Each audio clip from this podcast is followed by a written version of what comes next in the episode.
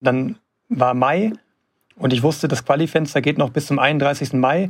Jetzt haben zwar alle ihre Chance gehabt und ich bin so gerade eben noch drin geblieben, aber es kann theoretisch noch sein, dass bis zum 1. oder bis zum 31. Mai noch äh, meine Zeit gebrochen wird und dann wäre ich raus. Und ich war gerade zurück, hatte, kam aus dem Herz-MRT, habe geprüft, dass ich halt da nicht irgendwelche Herzmuskelentzündungen und Corona-Schäden habe und stand halt unter dem Druck, dass ich jetzt entscheiden muss, fahre ich jetzt nochmal nach Kenia hoch, um irgendwie in der Lage zu sein, nochmal zu kontern oder nicht. Ne? Das, war, das war mental eine absolute Hölle.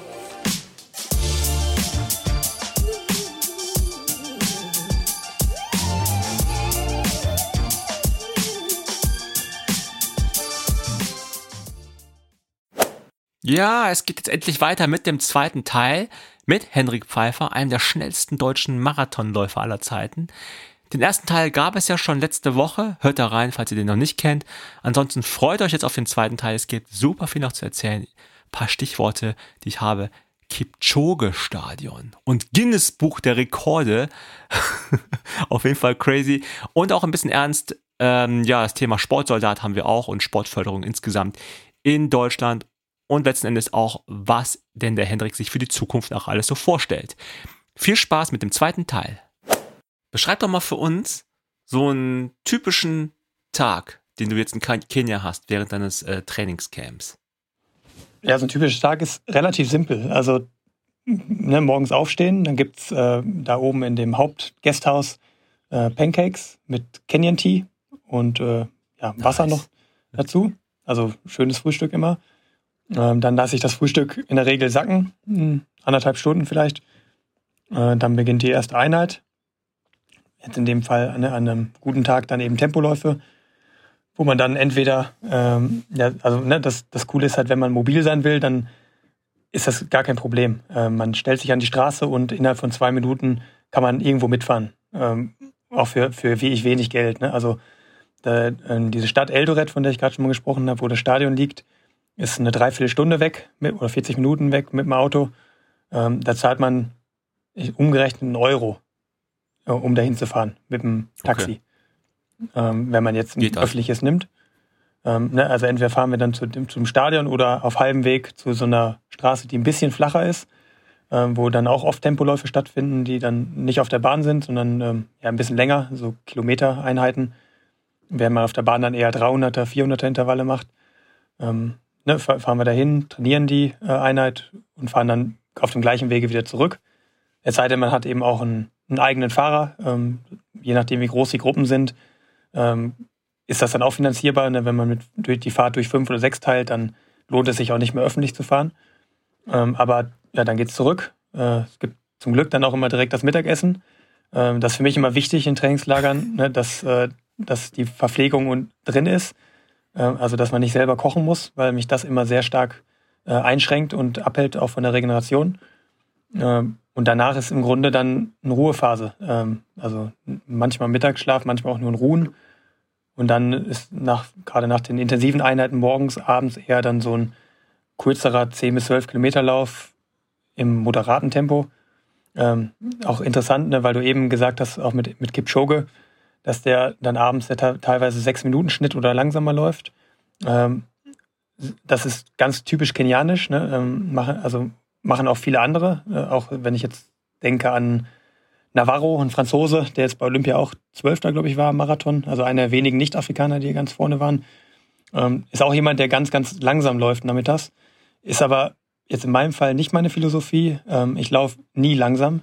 Ähm, bei mir ist wirklich auch hier oben in Kenia so, dass ich so gut wie nie über vier Minuten Schnitt äh, am Ende bleibe, sondern immer drunter. Also auch meine, meine Easy Ones nachmittags sind dann immer noch äh, moderat. Ähm, also dieses ganz lockere Laufen hat mir nie so gelegen, ähm, was aber nicht heißen soll, dass es nicht funktioniert, weil es auch sehr viele erfolgreiche Leute machen. Aber ja, und danach ist, ja, dann kommt man zurück, dann gibt's das Abendessen schon und in der Regel gehen wir auch relativ schnell dann ins Bett, ähm, weil einfach, weil man einfach so wahnsinnig mit der Energie haushalten muss, um das hier durchzustehen, äh, dass, dass man gar nicht mehr groß das Bedürfnis hat, dann auch noch viel zu spielen oder ja, da irgendwie die Nacht zum Tag zu machen. Mm, das ist wirklich dann äh, eher eine Dienstreise hier. Ne? Also das äh, äh, sieht immer super schön aus alles, aber es ist am Ende wie ich einfach knüppelhart. Und äh, dementsprechend freuen sich auch viele Athleten dann, ähm, wenn es so in die letzte Phase geht und wieder, und wieder zurückgeht, weil dann äh, einfach dieses, dieses, dieser permanente Leistungsdruck zumindest für ein paar Tage mal aufhört und dann ja auch oft die Wettkämpfe kommen, für die wir das ja auch das Ganze hier machen. Ähm, und so wirklich Zeit, sich mal hier hinzusetzen und diesen, diesen Blick zu genießen, hat man dann höchstens in den Phasen, wo man äh, sich ausruht nach dem Training. Ähm, aber ne, man, ich merke das ja bei meiner Freundin, die super gerne hier auch mal mehr Safari-Touren und solche Sachen machen würde. Ähm, das kriege ich halt kaum unter einen Hut alles. Ne? Also so eine, wir haben jetzt vor ein paar Tagen mal so eine Wasserfallwanderung gemacht und äh, das war dann halt an einem Tag zwischen zwei knüppelharten Tagen. Ähm, und da habe ich dann schon gemerkt, dass ich jetzt halt gewandert bin und nicht die Füße hochgelegt habe und dementsprechend wurde es dann auch schon zäh an dem Tag danach, wo, da, wo es dann wieder intensiv wurde. Das heißt, man muss hier wirklich wahnsinnig haushalten und hat dann trotz dieses schönen Umfelds hier nicht allzu viele Gelegenheiten, das dann auch auszukosten. Oh ja, also krasser Alltag, also es ist irgendwie auch cool und auch hart zugleich. Du hast eben einmal Flagstaff genannt, ne? Ähm, warum, also du warst jetzt sehr oft in Kenia, habe ich gesehen, letzten Jahre. Ähm, warum Kenia und nicht Flagstaff? Ja, ich habe Kenia ganz klar jetzt als meinen favorisierten Ort definiert. Also ähm, klar, das war damals immer auch so, was hat der Verband angeboten? Und zu dem Zeitpunkt war Flagstaff äh, immer ja im Grunde das erste Ziel, äh, was angesteuert wurde. Und das hat sich jetzt in den letzten Jahren so ein bisschen verschoben, eher hin zu Kenia. Äh, was nicht heißt, dass nicht noch FlexF angesteuert wird. Aber auch Corona hat da natürlich eine Rolle gespielt. Da konnte man erstmal nicht hin nach Amerika. Ähm, auch jetzt habe ich gehört, dass es wahnsinnig teuer geworden ist. Also die Mietbankpreise sind komplett explodiert und ähm, gerade im Vergleich zu Kenia, ne, wenn man äh, ja, wenn man, wenn man da den gleichen Zeitraum buchen wird, wäre es eben um drei noch deutlich teurer. Ähm, ich habe FlexF immer geliebt, also es war sehr, sehr schön, aber es ist nicht so effektiv aus meiner Sicht wie Kenia. Vor allem für Marathonläufer nicht, wo man dann viele Umfänge macht, ähm, weil es mir mittlerweile, glaube ich, zu leicht wäre. Also wenn ich, wenn ich das jetzt vergleiche, ähm, hat man erstmal 300 Meter weniger Höhe, also ne, statt 2400, 2100 in FlexF. Ähm, schon eher noch ein flacheres Profil, auch wenn es ein bisschen immer noch hügelig ist, aber bei weitem nicht so wie hier in Kenia. Äh, das heißt, es ist, es ist natürlich dankbarer, kann man so sehen. Und es ist natürlich auch westlicher. Ne? Also wenn es jetzt um den Wohlfühlfaktor geht, würde ich auf jeden Fall Amerika vorziehen. Da sitzt man dann abends oder, oder nachmittags da in dem, in dem Macy's Café und trinkt da wirklich einen richtig, richtig guten Kaffee. Ähm, Gibt es hier in Kenia zwar auch, aber äh, ne, es ist es ist natürlich nicht, nicht so westlich, wie, wie wir es bei uns auch gewohnt sind. Und äh, ich habe aber immer die Devise, wenn ich jetzt in so ein Trainingslager fahre, dann fahre ich nicht dahin, um da jetzt eine schöne Zeit zu verbringen, sondern ich will am Ende wiederkommen und will das Maximum rausholen. Und das ist ganz klar Kenia. Also ich könnte mir schon vorstellen, äh, Flex davon nochmal anzusteuern, gerade wenn man vielleicht mal Marathons in Amerika rennt. Ähm, ne? Weil sonst ja immer der Jetlag noch ein weiteres Killerargument für Flexif ist. Ich habe lange gebraucht, immer diese Jetlags zu verarbeiten, also bestimmt zwei Wochen. Und da bin ich immer irgendwie mitten in der Nacht nochmal wach geworden und äh, das ist eben auch Nachteil. Ne? Kenia hat fast die gleiche Zeitzone wie wir, also ein bis zwei Stunden ist der Unterschied. Und äh, ja, deswegen würde ich FlexDev jetzt nicht mehr als primäres Ziel nehmen, aber auch das war immer gut zu mir, ne? also war immer ein guter Ort. Äh, nur effektiver ist es einfach hier. Mhm. Äh, für diejenigen, die es sich immer noch nicht so richtig vorstellen können, wie Kenia oder Iten in dem Fall, also die, die Training Grounds äh, von Hendrik Pfeiffer äh, ausschauen, ne? geht mal einfach auf seinen Instagram-Account, den werde ich auch ähm, linken, natürlich in den Show Notes. Äh, der heißt Hendrik underscore Pfeiffer. Und da sieht man jede Menge Videos und Reels. Jeden Tag postest du da was. Und das sieht echt aus, als ob du zum Teil Trails läufst. Also es ist äh, Wahnsinn was du für Strecken zurücklegst in verschiedenen Gruppen, in sehr erlauchten Gruppen. Und es ist also auf jeden Fall ähm, weiterhin natürlich, ich drücke da die Daumen, dass da die Vorbereitung weiterhin klappt. Ähm, apropos Vorbereitung und Sport, ne? Wir hatten eben schon angefangen, über Olympia zu, zu sprechen. Und dein großer Traum ist ja dann in Erfüllung gegangen. Du hast dann dich qualifiziert für Olympia 2020, Tokio, und bist dann auch gelaufen 2021. Ähm, wie Jetzt kommt die dürfste aller Fragen, die so Sportjournalisten immer so nach dem Fußballspiel auch stellen. Was war das für ein Gefühl, als du da bei Olympia ja bei Tokio über die Ziellinie des Marathons gelaufen bist? Ja, das war das größte Gefühl, was ich bisher so erlebt habe in der, in der Sportkarriere. Ne? Also es war äh, wirklich so, als wäre man jetzt nach dieser langen Tortur endlich an, am Ziel. Ähm, weil das ist im Grunde das Entscheidende daran gewesen. Dieser Weg dahin, der war ja so krass von Rückschlägen gepflastert, ähm, die sich aber immer falsch angefühlt haben. Ne? Also es war, wir, wir haben es ja gerade schon mal ein bisschen angerissen ähm, mit, mit, mit, mit Rio, ne, wo ich die, die Norm erfüllt habe, dann wegen Verletzung nicht dabei war, aber auch in Berlin, ähm, wo dann genau die gleiche Verletzung ein zweites Mal aufgetreten ist, wo ich wieder qualifiziert war und wieder nicht teilnehmen konnte, wieder den Platz irgendjemandem abgeben musste. Äh, ne, dann hast du dich qualifiziert für, für die Europameisterschaft in Paris im Halbmarathon 2020 und für Olympia. Dann kommt Corona. Ne? Ähm, die Europameisterschaft wurde komplett abgesagt, ersatzlos. Wieder eine weg, wieder ein Highlight. Ne? Also ich war dann ja wirklich ein etablierter Läufer schon, aber hatte noch nie einen richtigen Start bei einer erwachsenen ähm, internationalen Meisterschaft, ne? abseits der Jugendklassen. So, und dann, dann hast du wieder Olympia dich qualifiziert im Februar, ne? Februar 2020. Das war das letzte Rennen auf der Welt, äh, zumindest jetzt in, ähm, auf, auf höherem Niveau, was vor Corona noch stattgefunden hat, wo die Welt, sag ich mal, noch normal war. Äh, da habe ich mich qualifiziert und war mir relativ sicher so geil, das war jetzt so ein Meilenstein, äh, man ist sicher dabei. So, und dann bröckelt, ne, dann bin ich eine Woche oder zwei Wochen später nach Kenia geflogen und dann ist wieder alles wie, wie Sand zwischen den Fingern zerronnen. Ähm, wieder dieses Gefühl. Äh, ne, dann, dann wusste man erstmal nicht, womit hat man zu tun.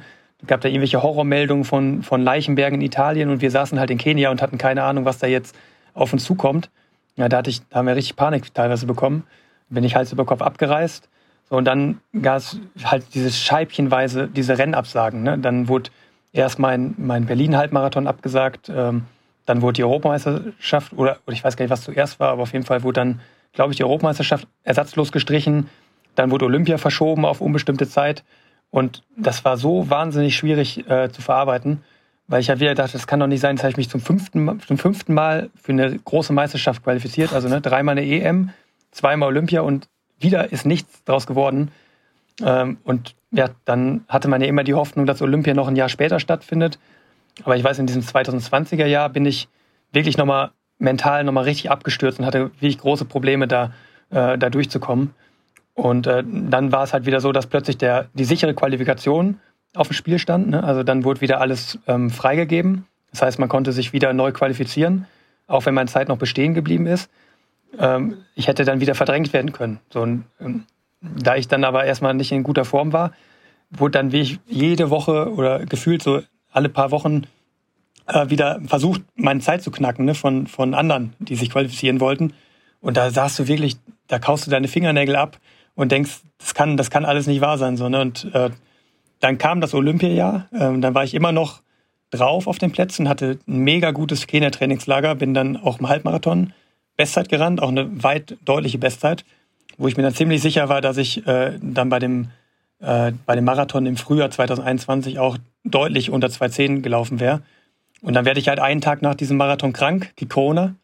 Ne, also dann kriege ich selber dieses Corona und halt auch nicht allzu mild, sodass halt auch mein Frühjahrsmarathon wieder Geschichte war. Und dann hast du wirklich nochmal die allerbesten, die sich an, an meiner Zeit versucht haben. Und es war am Ende dann der Weg hauchdünn, dass ich überhaupt noch in den Top 3 geblieben bin. Und ich wusste, also wer, dann, dann war Mai und ich wusste, das Qualifenster geht noch bis zum 31. Mai.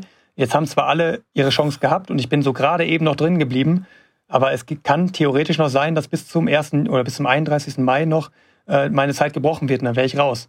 Und ich war gerade zurück, ne, hatte, kam aus dem Herz-MRT, habe geprüft, dass ich halt da nicht irgendwelche Herzmuskelentzündungen und Corona-Schäden habe und stand halt unter dem Druck, dass ich jetzt entscheiden muss, fahre ich jetzt nochmal nach Kenia hoch, um irgendwie in der Lage zu sein, nochmal zu kontern oder nicht. Ne? Das, war, das war mental eine absolute Hölle. Und selbst als ich dann im, am 1. Juni sicher war, dass ich jetzt zumindest in den Top 3 geblieben bin und, und dann eben qualifiziert bin, äh, selbst da wusste man ja nicht, ob Olympia überhaupt stattfindet. So, das war ja alles, alles nur Unsicherheiten. Und wer hat als dann, wer weiß, was, was für tausend Corona-Tests noch da einem in die Quere kommen konnten. Und in dieser Zeit habe ich mental halt wirklich wahnsinnig gelitten. So, das war viel, viel schwerer als 2016 oder 2018 mit den beiden Fersenverletzungen. Und als ich dann tatsächlich das Ziel erreicht habe, ist halt das alles abgefallen. So, ne? Und das war im Grunde Also könnt ihr meine, meine Freundin mal fragen, so, die hat das immer abbekommen. Das waren fast anderthalb Jahre immer unter dieser allergrößten Anspannung und Ungewissheit. So, und boah, das, da war ich so erleichtert, dass das jetzt endlich geklappt hat, dass man da jetzt im Ziel war. Ähm, auch ganz froh, dass dann am Ende die Leistung auch passte so. Also mit Platz 50, ich glaube mittlerweile mit Doping, glaube ich, sogar 48. Äh, da war ich, war ich deutlich besser als meine, Vor als meine Meldeleistung, da war ich 75. Das war mir auch wichtig, dass man sich dann da auch gut verkauft, ne, weil viele gesagt haben, so, ja, nach Corona bist du überhaupt wieder in der Lage, so schnell fit zu werden bis, bis Olympia. Also das war mental das Härteste, was ich in meinem Leben je erlebt habe. Und das hat mich echt auch reifen, also noch weiter reifen lassen. Es war wirklich dann so toll, dass es am Ende auch geklappt hat. Aber im Nachhinein, wenn man zurückblickt, da waren so viele Fallen, die, die zuschlagen könnten, ähm, den Platz dann nochmal zu nehmen. Und ob ich, boah, dann weiß ich auch nicht, ob ich noch ein fünftes, ein fünftes Mal zurückgekommen wäre. Ne? Wenn jetzt wie ich alle fünf große Ereignisse mit erfüllter Norm nicht geklappt hätten. Ja, das war, und diese Last ist halt da wie ich in diesem Zielmoment äh, abgefallen. Deswegen war das, also kann man sich das, wenn man da nicht so drin ist, gar nicht als Ausstehender vorstellen, wie wichtig das war, das zu erreichen. Jetzt natürlich die schwierigste aller Fragen. Jetzt hast du dein Ziel Nummer eins erreicht. Olympiateilnahme erfolgreich. Nach so vielen Rückschlägen wohlgemerkt. Und ja, was kommt danach? Ne? Also hast du dann ein neues Ziel gesetzt oder bist du dann irgendwie total weggedriftet? Was ist passiert? Also neue Ziele mir zu setzen, fiel mir überhaupt nicht schwer. Ähm, ich hatte eher ein Gefühl, dass ich jetzt befreit bin. So, das war wie so ein schwerer Rucksack, ne, der mir 2016 aufgesetzt wurde. Ähm, ne, 2016 mit der erfüllten Olympianorm. Da hat sich immer alles drum gedreht, irgendwann mal dahin zu kommen. So, und das hat mir zwar einerseits Kraft gegeben als Motivationsziel, gleichzeitig war es aber immer ein Rucksack, dass meine Karriere nur erfüllt ist, wenn ich wie ich dahin schaffe. Und das ist jetzt in diesem Zielmoment, also in Tokio eben abgefallen. Und ich fühle mich halt deutlich befreiter. Ich denke halt so, jetzt kann mir niemand mehr was. Ähm, und das ist eigentlich ein, eine noch größere Stärke, als sich ein Ziel zu setzen, das muss klappen. So, ne? Wenn man weiß, ich habe das erreicht, was ich unbedingt wollte und alles, was jetzt kommt, wird nochmal richtig cool. Ähm, das, das ist jetzt eher das Gefühl, was ich habe. Ähm, es war schon so, dass ich nach Olympia erstmal wie ich in so ein Loch gefallen bin. Das war aber eher eine absolut körperliche Ermüdung und eine mentale Ermüdung. Weil, wie gesagt, diese anderthalb Jahre war das Schlimmste, was ich je erlebt habe. Ähm, auch diese Corona-Jahre da mit dieser Ungewissheit, ob es dann überhaupt reicht. Und das hat der Weg dann bis drei Wochen vor Olympia angehalten. Und gleichzeitig eben auch eine körperliche Ermüdung, weil ich ja nach dieser Corona-Erkrankung, die mich halt schon ordentlich getroffen hat, dann in kürzester Zeit wieder von 0 auf 100 kommen musste und gleichzeitig aber auch im Blick behalten musste, dass ich dann nicht an der Herzmuskelentzündung irgendwie zugrunde gehe. Ne? Das, ähm, und das beides in Kombination hat mir erstmal die Lichter ausgeblasen so und äh, ja, dann äh, ja, habe ich einige Monate gebraucht, mich äh, von diesem Olympiarennen zu holen, was ja selber auch nochmal unglaublich anstrengend war, weil wir da bei der Hitze gestartet sind ne? und äh, dann sogar noch am selben Tag wieder zurückreisen mussten. Äh, danach war ich einfach durch. So, und äh, ich habe zwar dann versucht, noch in Valencia dann im Dezember den Marathon zu laufen und da schon die Qualifikation jetzt für die Europameisterschaft nächstes Jahr, also jetzt dieses Jahr zu schaffen. Ähm, und das war eigentlich kein Wunder, dass es nicht geklappt hat, weil, weil es einfach nicht mehr ging. Ich war so kaputt in jede, jeglicher Hinsicht, ähm, dass es im Grunde ja eigentlich klar war, dass, dass es nicht klappt, aber ja, das weiß man erst immer hinterher. Und äh, ja, deswegen bin ich jetzt nach diesem Valencia-Marathon im Dezember wieder mit voller Kraft dabei. So, ne? Deswegen läuft dieses Kenia-Trainingslager halt so gut, weil ich jetzt endlich diese Ermüdung abgeschüttelt habe und halt bereit bin, auch wieder das, das nächste zu erreichen. Und das ist, das ist jetzt die Europameisterschaft in München. Das ist natürlich jetzt ein bisschen blöd, dass ich jetzt nur eine einzige Chance habe, mich zu qualifizieren. Das heißt, steht, da stehe ich jetzt in gewisser Weise unter Druck, was, was auch den Ausschlag gegeben hat, jetzt zu sagen, ich fahre drei Monate hierhin, weil dann die Wahrscheinlichkeit höher ist, dass ich auch eine gute Form habe. Aber ja, ich habe halt riesen Spaß daran, äh, da in das Team zu kommen und dann da ähm, vor heimischem Publikum da mit dem Team vor allem auch um eine Medaille mitzurennen. Ne, das ist ja auch eine einmalige Situation, die es so oft noch nicht gegeben hat. Und äh, klar, dann guckst du natürlich schon Richtung Olympia 2024. Aber es ist halt nicht mehr dieses, es muss um jeden Preis sein. Und äh, das gibt mir eher Kraft, als, das, als dass ich jetzt eine Einstellung habe, so ein bisschen Larifari-mäßig, sondern jetzt bin ich halt endlich frei und kann das machen, worauf ich Bock habe. So, und das ist unter anderem halt mhm. zum Beispiel im Boston-Marathon, New York-Marathon zu laufen, auch wenn es da mal nicht um eine schnelle Zeit geht. Ne, New York, Boston, also Boston ist, glaube ich, gar nicht ähm, konform mit, den, mit, den, mit der Regelung, dass es als offiziell Zeit zählt. New York ist sehr profiliert. Ähm, das heißt, da geht es halt wirklich mal um eine Platzierung. Und da möchte ich auch mal hin, ne? wegzukommen von diesen permanenten Normenjagden, ähm, sich dann da irgendwelche gemachten Rennen zu suchen. Und wie gesagt, ich hätte auch jetzt letztes Jahr im Herbst schon viel lieber New York gemacht als Valencia. Aber die Wahrscheinlichkeit in New York die Zeit zu rennen, die ist natürlich wesentlich geringer. Ähm, das wäre jetzt mal so ein Schritt, den ich gerne gehen würde noch in den, in den nächsten Jahren, ähm, die Rennen zu machen, auf die ich wirklich so zu 100 Prozent Bock habe. Gleichzeitig natürlich aber auch dann die Nationalmannschaftseinsätze im Blick zu behalten. Aber ja, wenn ich mir jetzt vorstelle, es hätte dieses Jahr mit Olympia nicht, also 2021 mit Olympia nicht geklappt und um jeden Preis jetzt Paris zu schaffen, äh, da bin ich jetzt in einer ganz schönen Situation und, und freue mich. Also das hat mir wieder mehr Lust gegeben und mehr Bock gegeben, das, das alles so zu machen. Das heißt, du kannst jetzt irgendwie ganz befreit aufspielen, würde man sagen, im Fußball, äh, weil du es sozusagen jetzt, weil du es geschafft hast, dieses, dieses Ziel Nummer eins zu erreichen. Ähm, es klingt so ein bisschen so für mich, als ob du, also wolltest du jemandem was beweisen, dass du das Ziel erreichst? Also, oder wem wolltest du was beweisen? Nur für mich. Also, das ist eine Sache, die nur für mich war. Ähm, aber dadurch, dass ich halt so früh schon in diese Olympiaränge reingelaufen bin, ähm, äh, hätte es halt keinen Sinn gemacht, mir andere Ziele zu setzen, als zu Olympia zu kommen, wenn ich halt im allerersten Rennen schon die Quali erfüllt habe.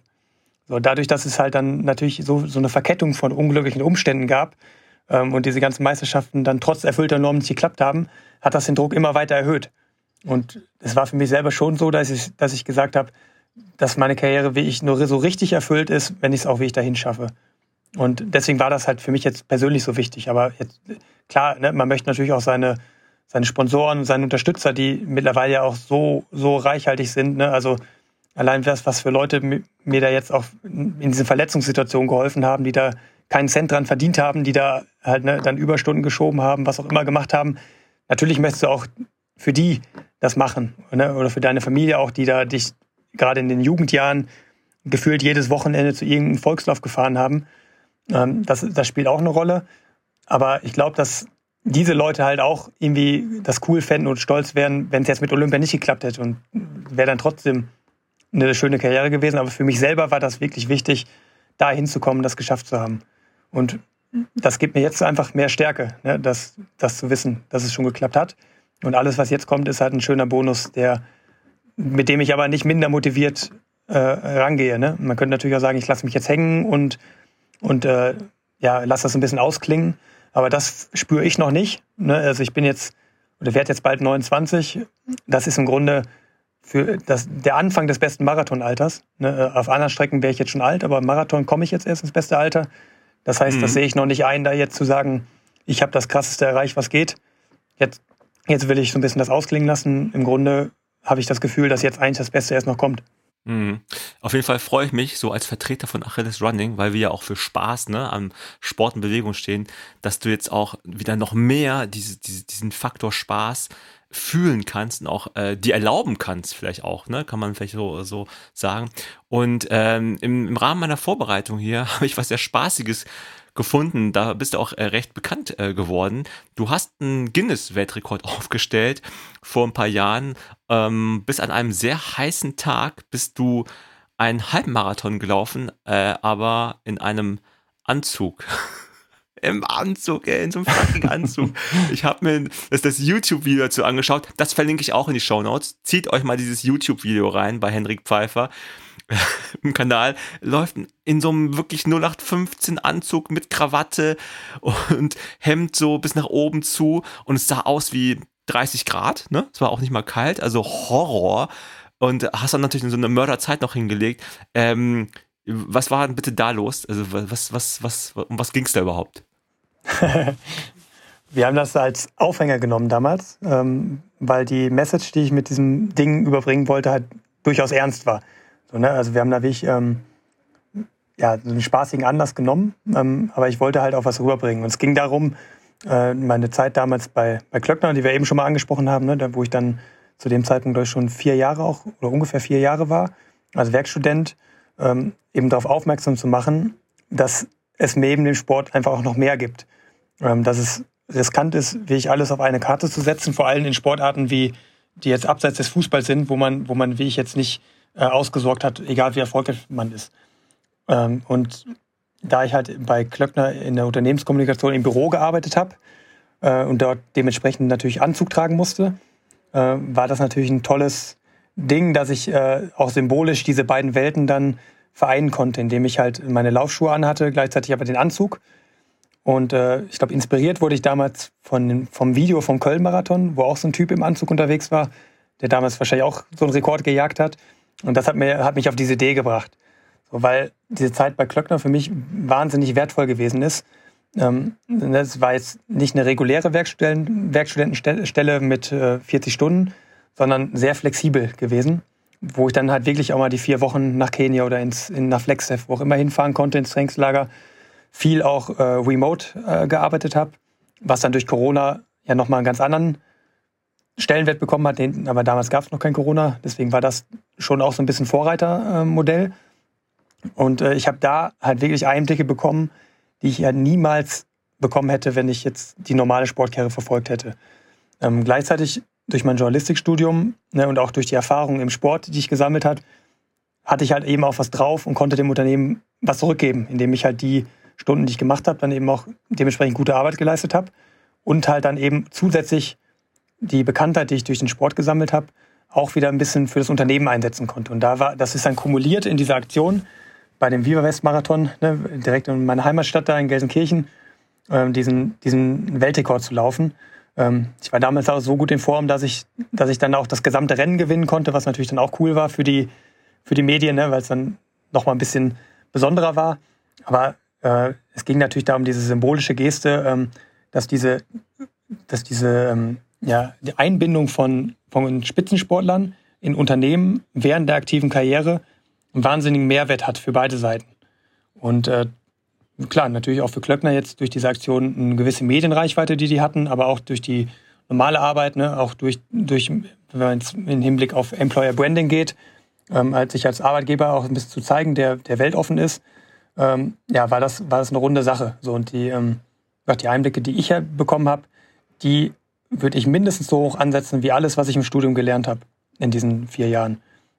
Und ähm, ja, da wollte ich darauf aufmerksam machen, dass das vielleicht auch andere Unternehmen ansprechen kann, ähm, den Weg zu gehen. Ähm, ja, vermittelt wurde das damals durch die Sportstiftung NRW und ähm, Projekt Zwillingskarriere heißt das. Das gibt es nach wie vor und ich glaube, das wird auch gut angenommen, auch von weiteren Unternehmen. Und ähm, das wollte ich einfach damit ein bisschen promoten. Und ähm, Medien funktionieren natürlich so, ne, dass, dass spektakuläre Sachen dementsprechend auch Reichweiten bringen. Und äh, ja, das fand ich aber eine ganz lustige Sache, ne, diese beiden Welten da auch symbolisch zu vereinen. Und dann haben wir da eben diese Aktion aus dem Boden gestampft und ja, am Ende war es war es eigentlich auch für alle Beteiligten super lustig. So und außer für mich, weil es einfach wahnsinnig heiß war. ja, also hatte ich Pech gehabt. Äh, ich glaube, da waren, waren tatsächlich 30 Grad. Äh, und dann musste ich da halt ordentlich schwitzen. Aber auch damals habe ich schon bei, diese, bei dieser Aktion äh, schon ein bisschen geübt, äh, mit, mit Eis umzugehen was mir da, ne, also wie man sich runterkühlt, an welchen Stellen, was mir damals in Tokio wahnsinnig weitergeholfen hat. Ich wusste, dass wenn ich meinen Eisbeutel hinten in die Hose stecke, ähm, dass der hält einerseits und gleichzeitig, dass diese Kühlung mir super viel gebracht hat. So, ähm, also hatte ich tatsächlich sogar auch einen, einen spitzensportlichen Mehrwert noch draus gezogen. Aber natürlich war das eher dann ein symbolischer Akt. So, ne? Und auch die sportliche Leistung. Ich hätte jetzt, wenn ich gewollt hätte, auch dann noch ein paar Minuten schneller werden können oder auch langsamer sein können, hätte trotzdem da noch diesen Weltrekord erreicht, obwohl er mittlerweile gebrochen wurde, muss man, glaube ich, auch sagen. Da, da hat sich jetzt schon einer wieder dran versucht. Oh nein! Oh Aber oh nein! Ich glaube, ich glaube, die, die Message ist damals angekommen und, und hat auch ein paar Leute erreicht, ähm, die, die darüber nachgedacht haben, das vielleicht selber auch zu machen. Ja. Aber ist doch gut. Hast, hast du ein neues Ziel, ne, Hendrik? Kannst du wieder einen neuen Rekord aufstellen, Anzug laufen? Vielleicht diesmal nicht in Sportschuhen, sondern so in festen Lederschuhen. Und zum Thema äh, Kühlung, ne, fällt mir jetzt ein, ähm, bei meinen Langläufen habe ich es immer so gemacht, ähm, ich war immer so ein fauler Hund, ich bin immer spät losgelaufen, erst um neun, und dann schön in die Mittagssitze, ähm, habe ich mich immer vorher kalt abgeduscht. Und das möglichst lange. Und es hat dann gefühlt, also nicht ewig gehalten, aber ich habe das Gefühl, es wurde mir eine halbe Stunde später als sonst erst warm. Also war vielleicht auch ein guter Move, den man auch ausprobieren kann. Ja, kann ich, kann ich bestätigen. Ähm, aber noch zu dem, was Wir du gesagt hast. da jetzt bei, in Tokio, das war wirklich auch richtig lustig. Ähm, da waren die Australier ähm, da. Und die haben wirklich vor ihrem Teamzelt einen Swimmingpool aufgebaut mit kaltem Wasser und haben sich da bis ein paar Minuten vor den Start reingesetzt. Okay, okay. Siehste? Ihr? Habe ich schon vor 20 Jahren gemacht. Haben sie sich bei dir okay. abgeguckt. also, ähm, genau. Mh. Voll. Am besten Eisbaden, vorher und hinterher. Das ist das Allergeilste. Und währenddessen, so wie du. Das wäre das Beste und kommst völlig unterkühlt an. Äh, ähm, du kannst ja auch, also nochmal zum Thema duale Karriere, nochmal ein bisschen, um ein bisschen ernsthaft zu werden, jetzt auch gegen Ende des Podcasts. Ähm, das Thema ist ja auch Flexibilität letzten Endes. Ne? Also seitens der Arbeitgeber natürlich auch und der Arbeitnehmer auch. Und was ich jetzt cool finde, ist, dass, also cool, wenn man Corona was Positives abgewinnen möchte, ist es halt schon die Einsicht, das sehe ich bei uns auch in der Unternehmung oder in der Mediaagentur, wo wir halt angeschlossen sind, dass wir bei El Pato oder Achilles Running komplett im Homeoffice arbeiten können. Das heißt, wir sind komplett flexibel, was die zeitliche Gestaltung angeht. Und ich glaube auch, mit Fug und Recht sagen zu können, dass es durchaus, also ne, viele Unternehmungen weltweit, sowieso, aber auch natürlich in Deutschland, gibt, die gemerkt haben, Homeoffice ist nicht Urlaub machen, sondern Homeoffice ist richtig arbeiten, zum Teil vielleicht sogar mehr arbeiten als vorher, wer weiß. Und ähm, das eröffnet vielleicht auch da mal Möglichkeiten in diese Richtung, ne? Also dieses Thema ähm, Sport und, und, und ähm, Ausbildung oder Arbeiten zusammenzuführen. Denn du hast es auch angesprochen, das, das Thema ist letzten Endes, ganz, ganz ehrlich, es geht darum, auch genug Geld zu haben, um leben zu können, logischerweise. Und das beobachte ich natürlich bei Achilles Running immer sehr, sehr genau, dass ich weiß, es gibt, äh, die Sportart Laufen bringt nicht so viel Geld wie Fußball, äh, wie andere ähm, prestigeträchtigeren oder ja, aufmerksamkeitsstärkeren Sportarten. Das ist, das ist ja, das ist bekannt. Und du hast dann aber den Weg, äh, also die Frage ist jetzt insofern, wie hast du denn überhaupt deine Sportkarriere finanziert. Also du hast den Werkstudentenjob gemacht, aber den machst du ja nicht mehr. Danach bist du aber zur Bundeswehr gegangen. War das ein, ein Grund, weshalb, also war der finanzielle Grund ein Grund, weshalb du zur Bundeswehr gegangen bist? Ja, also die, ähm, der Sprung zur Bundeswehr war wirklich jetzt für mich der, der Sprung, Vollprofi zu werden. Ähm, und ne, das, das wollte ich da, damit bezwecken. Ähm, ich würde ganz klar sagen, dass ähm, diese duale Karriere, wie ich sie gemacht habe, mit der Werkstudententätigkeit, ähm, perfekt ist für Leute, die zur absoluten Spitze aufschließen. Oder zumindest ne, in ihrer. Es kommt darauf an, natürlich auch auf die Sportart. Ein Marathon ist natürlich jetzt eher sehr trainingsintensiv. Ähm, es gibt vielleicht auch Sportarten, wo, das, wo man auch in der Weltspitze sein kann und trotzdem noch einen Werkstudentenjob nebenbei macht.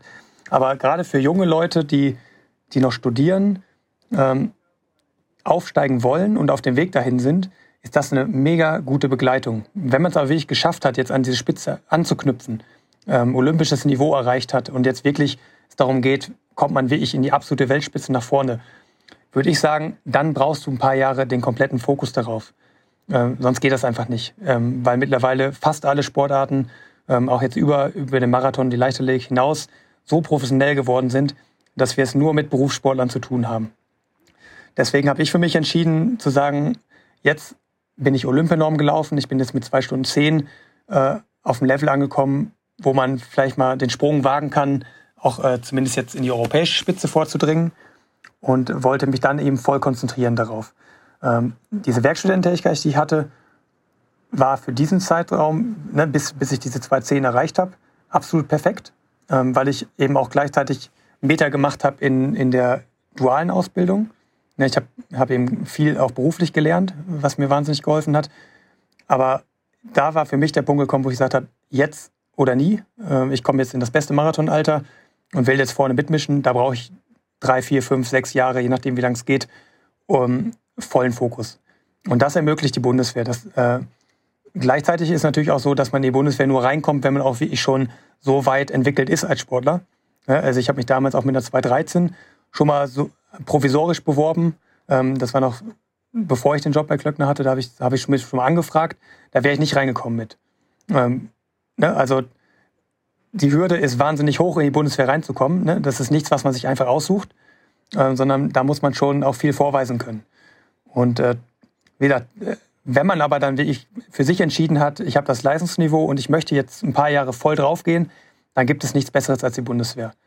Ne, das ist wirklich äh, Elitesport ganz vorne ähm, und da kann man keine Kompromisse eingehen. Aber das Gute ist halt, wenn ich jetzt äh, meine Karriere irgendwann beenden werde, dann habe ich diese Berufserfahrung vier Jahre. Äh, ne? Ich weiß, wie es im Unternehmen abgeht, Ähm, ich bin dann kurz davor, mein Studium auch abgeschlossen zu haben. Ich muss dann nur das Volontariat fertig machen ähm, und kann dann relativ schnell auch ins Berufsleben starten. Wenn ich mir jetzt vorstelle, ich hätte das nicht gemacht, ne, hätte jetzt schon mit 18, 19, 20 gesagt, ich setze voll auf die Karte Sport ähm, und es hätte ja klappen können. Äh, und selbst wenn es geklappt hätte, dann hätte ich danach erstmal noch mein Studium überhaupt erst aufnehmen müssen oder, oder noch sehr weit fortführen müssen, hätte null Berufserfahrung, dann äh, würde ich da mit nicht tauschen wollen. Ne? Und deswegen würde ich halt sagen, eine duale Karriere sollte man unbedingt vorantreiben, gerade wenn man noch nicht in die Spitze gekommen ist, das als Begleiter nehmen und wenn man es wie ich geschafft hat, an die Spitze zu kommen, sich dann die paar Jahre nehmen. Und äh, das ist natürlich dann im Umfeld der Bundeswehr oder ich glaube auch Bundespolizei sehr gut. Mhm. Krass, ich bin jetzt erstaunt, dass man so hohe Hürden hat, um Sportsoldat zu werden. Also, dass die hoch sind, hatte ich mir schon gedacht. Aber wenn du sagst, dass du mit der 2.13 als Marathonzeit äh, damals nicht genommen worden äh, bist, das ist schon, äh, ist schon krass, finde ich das. Ähm, was beinhaltet jetzt ähm, eigentlich dieser Beruf Sportsoldat konkret? Was, was bedeutet das für dich im Alltag? Das bedeutet, dass mein Trainingsplan mein Dienstplan ist. Ne? Also man stimmt sich da eng ab ne, mit der, also mein betreuender Bundestrainer oder auch mein Heimtrainer das wird vorher definiert. Der gibt mir meinen Trainingsplan und dieser Trainingsplan wird bei der Bundeswehr zum Dienstplan ernannt. Was auch heißt, dass man sich dran halten muss, dass man dann auch nicht plötzlich an anderen Orten unterwegs sein kann, sondern das ist schon alles sehr eng abgesprochen, auch mit Versicherungsschutz, äh, das spielt eine Rolle. Aber da sieht man halt schon, dass das Training dann nicht mehr nur jetzt hier ein, ein Hobby ist oder ähm, mehr als ein Hobby, eine Leidenschaft vielleicht ist, sondern dann ist es halt wirklich auch deine Arbeit. Ne? Und ähm, das ist vielleicht so ein bisschen der Unterschied äh, zu jemandem, der gerade auf dem Weg nach oben ist. Der macht das ja immer noch sehr idealistisch auch. Ähm, das machen wir als Sportsoldaten weiterhin idealistisch, aber man hat sich natürlich auch verpflichtet. So, und äh, unsere Aufgabe ist es, ähm, eben neben den normalen Fähigkeiten als Soldat, die wir in einer, in einer verkürzten Grundausbildung erlernt haben, ähm, und auch natürlich ähm, die Bundeswehr zu repräsentieren, aber natürlich auch den Leistungssport so ernst zu nehmen, wie es sich für den Beruf Leistungssportler gehört. Und äh, das machen wir auch, indem, indem wir uns dann eben immer abstimmen mit den Trainingsplänen bei der Bundeswehr. Ne, also wenn ich jetzt nicht in Eden sitzen würde, sondern jetzt gerade irgendwo in, was weiß ich, in Deutschland unterwegs wäre, ähm, und äh, ja, dann, dann wäre das nicht okay, dann wäre es ein Verstoß gegen meinen mein, äh, Dienstplan. Und äh, ja, diese Struktur ist einfach dann dazugekommen. Aber ist natürlich wahnsinnig cool. Ne? Du bist ähm, jetzt neben den äh, wenigen Verpflichtungen, die wir da wie ich ähm, dann äh, vielleicht zum Repräsentieren nochmal haben, ne, wenn wir Empfänge haben oder auch einigen Lehrgängen, die nochmal stattfinden, sind wir schon ziemlich komplett für den Sport freigestellt. Und ich glaube, jeder, der sagen kann, dass sein Hobby zum Beruf geworden ist und man dafür bezahlt wird, der, der würde sagen, das ist das Geilste, was es gibt. Und äh, so sehe ich das auch. Aber es ist natürlich auch ein, ein Umfeld, in dem Leistung eingefordert wird. Ne? Also wenn ich jetzt mal ein oder zwei Jahre am Stück schlecht performe, mich nicht mehr weiterentwickle und das äh, dann eben wahrgenommen wird, ähm, dann ist man auch sehr, sehr schnell wieder draußen aus diesem Fördersystem. Ne, also das gibt ja einem jetzt nicht die Sicherheit, dass ich jetzt sage, ich bin Sportsoldat und bin jetzt die nächsten zehn Jahre Sportsoldat, sondern ich muss mich jedes Jahr neu beweisen. Ah, das heißt, muss jedes Jahr wird es dann verlängert. Genau. Und wenn du dann irgendwann sagst, ich, ich schaffe es nicht mehr oder ich mache was anderes, dann kann man da selber entweder aussteigen oder die Bundeswehr sagt einem ganz nett und freundlich, du, äh, irgendwie zu lange. Ja, und er wird halt in die reguläre Truppe dann versetzt, ne? Ah, das okay. kann, kann auch sein. Für, für wie lange hast du dich dann verpflichtet? Das geht am Anfang erstmal als freiwilliger Wehrdienstleistender. Ich bin ja selber auch noch nicht so lange dabei. Also ich bin jetzt immer noch in meinen ersten zwei Jahren. Äh, das heißt, noch bin ich freiwilliger ähm, Wehrdienstleistender. Und wenn ich jetzt weiter schaffe, drin zu bleiben, dann würde man Soldat auf Zeit werden und äh, ja, wäre dann eben weiter drin. Aber im Grunde muss man sich jedes Jahr neu beweisen. Das ist so die Faustregel. Und äh, klar, ne, wenn dir jetzt was irgendwas Schlimmes zustößt oder was, was Blödes mal passiert, dann sind die wahrscheinlich jetzt auch die Letzten, die dich da ähm, ohne Not rauskicken. Aber es ist wahnsinnig begehrt. Ne, es gibt jedes Jahr mehr Bewerber als Leute, die angenommen werden. Und es wird dann eben auch ähm, ausgetauscht. Ne? Also das ist wirklich kein Hobbysport mehr, der da gemacht wird, sondern da geht es dann wirklich darum, Medaillen zu schürfen für Deutschland oder internationale Topleistung. Aber mit der Absicherung. Ne? Das ist wahnsinnig wichtig. Das, das können, können wir auch noch erwähnen, ne? dass ich jetzt zum ersten Mal, ähm, abgesehen von dieser Werkstudententätigkeit, mal vernünftig in meine Rentenkasse einzahle. Das hat man ja sonst nicht. Wir haben so viele Leute, die, die, die zehn Jahre später in den Beruf einsteigen, ohne jegliche Altersabsicherung. So, ne? Und das ist ein ganz, ganz wichtiger Faktor, dass man da eben auch eine soziale Absicherung bekommt über die Bundeswehr. Und äh, aber im Vorfeld, ne, also die letzten Jahre, bevor ich zur Bundeswehr kam, bin ich natürlich auch wahnsinnig ins Risiko gegangen. Ne? Stellt man sich das vor, man verletzt sich dann wirklich und dann ist man plötzlich 30 und ne, dann ist man einfach schon ein paar Jahre später dran als, als die anderen, ähm, die ins Berufsleben starten und hat eben auch dementsprechend weniger Rentenabsicherung. Das sind alles Sachen, die man berücksichtigen muss, wenn man diesen Sport auf dem Niveau machen möchte. Und die Bundeswehr ist da natürlich dann wirklich ein Anker, ne, der einem da hilft. Hm. Man sieht also, du denkst sehr wohl sehr viel über die Zukunft nach, obwohl du eben im Sekt- oder Selters-Spiel bei der Frage Zukunft oder Gegenwart Gegenwart gesagt hast. Weil schließt sich nicht aus. ähm, apropos Zukunft. Genau, schließt sich nicht aus. Es ist nicht exklusiv, es war eben sehr zugespitzt. Apropos Zukunft. Meine, Journalismus ist ein Studium derzeit. Wie kriegst du das denn unter einen Hut mit äh, deiner Zeit als Sportsoldat? Ja, das ist wirklich auch sehr kulant von der Bundeswehr, ne, dass erlaubt wird, das Studium noch auch neben der Tätigkeit bei der Bundeswehr fortzusetzen. Allerdings auch nur im Rahmen, wo es weder den Sport betrifft, noch, noch die dienstlichen Verpflichtungen bei der Bundeswehr. Also es ist ganz klar priorisiert. Bundeswehr geht vor und der Sport geht vor. Und das Studium kann man dann eben noch nutzen, um, um andere Kapazitäten aufzufüllen. Das, ne, also in der Regelstudienzeit wird es da schwierig. Und deswegen ist es so wahnsinnig wichtig, dass die Unis gerade den, den Spitzensportlern da auch entgegenkommen. Ne? Also ich habe da in Dortmund jetzt wirklich auch riesen gehabt dass mir da ziemlich viele Freiheiten eingeräumt wurden, dass ich da mein Tempo selber wählen kann. Ähm, auch, ähm, ja, dass zum Beispiel jetzt mein Volontariat am Ende des Studiums stattfindet, nicht mittendrin, weil ich jetzt in ein Jahr Vollzeit arbeiten, also Volontariat einfach nicht machen könnte. Das, ne, dann könnte ich meinen Sport aufgeben dafür und müsste mich dann entscheiden. Und das ist wichtig, dass die Unis dann wirklich sagen, wir stellen die Sportler nicht vor, der, vor die Wahl, entweder Studium oder Sport, sondern wir unterstützen die dabei, dass das irgendwie miteinander Hand in Hand gehen kann. Und äh, da gibt es in Deutschland ja viele Partnerhochschulen des Spitzensports. Ähm, ne? Theo Dortmund bei mir ist, ist eine davon. Und ähm, da bin ich wirklich wahnsinnig glücklich, dass das so gut geklappt hat. Ähm, ne, ich habe ja schon mal eben im Gespräch angedeutet, wenn es richtig mies läuft im Sport, was Schlimmes passiert, so sollte man sich was suchen, was einen voranbringt. 2016 war das der, der Job bei Klöckner, der, Werkstudentenjob, den ich angetreten habe. 2018, wo es mir nochmal passiert ist, eigentlich ziemlich genau das gleiche Setup, Quali erfüllt, kurz vor der Europameisterschaft musste ich dann eben den Platz abgeben und dann ab und das Messer. Also wieder halbes Jahr Pause. Da habe ich der, im Studium komplett geballert, habe zwei Semester in eins gepackt und alles durchgebracht.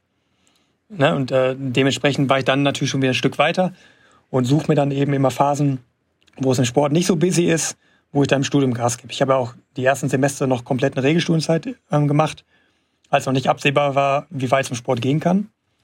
Und äh, ja, das war, war mein Konzept. Und jetzt bin ich in der, im Studium so weit, dass eigentlich nur noch die Bachelorarbeit und das Volontariat zu machen sind. Krass. Ja, also glaube, wir haben ein riesiges Roundup von dir gemacht. Wir haben deutlich, deutlich länger gesprochen, als wir eigentlich ursprünglich geplant hatten. Das kann man auch mal ganz so ganz offen sagen. Aber ich finde, es hat sich gelohnt, denn ähm, da waren so viele interessante Sachen dabei, äh, die ich unbedingt auch erfahren wollte und natürlich auch mit unseren Leuten hier teilen möchte. Also wir hatten wirklich alles drin, ne? Kenia, Training, Rückschläge, Erfolge, Olympia. Es ist crazy. Vielleicht noch eine letzte Frage, so ein bisschen abzurunden. Ich bin ja äh, sehr, äh, ich bin sehr, sehr äh, großer Laufschuh-Fan. Ne? Und du bist ja bei Puma unter Vertrag als Athlet. Ähm, mich, hat, mich hat die Frage äh, rumgetrieben, wie viele Paar Schuhe von Puma verschleißt du in einem Jahr, in einem normalen Trainingsjahr? Ja, ich würde mal sagen, so ein Paar hält bei, also ich laufe mehrere Paare parallel, aber ein Paar hält bei mir ja anderthalb Monate. Hier in Kenia vielleicht ein bisschen weniger noch. Ähm, ich bin froh, dass jetzt heute mein Teamkollege Tom Gröschel hier auftaucht in Kenia und mir äh, zwei neue Paar Velocity Nitro mitbringt, meine Dauerlaufschuhe. Weil bei meinen jetzt die wurden jetzt hier im Januar, Februar so sehr mitgenommen, dass da mein C langsam rauskommt. Äh, deswegen brauche ich die dringend. Aber ja, in der Regel würde ich sagen schon so ja, acht, acht bis zehn.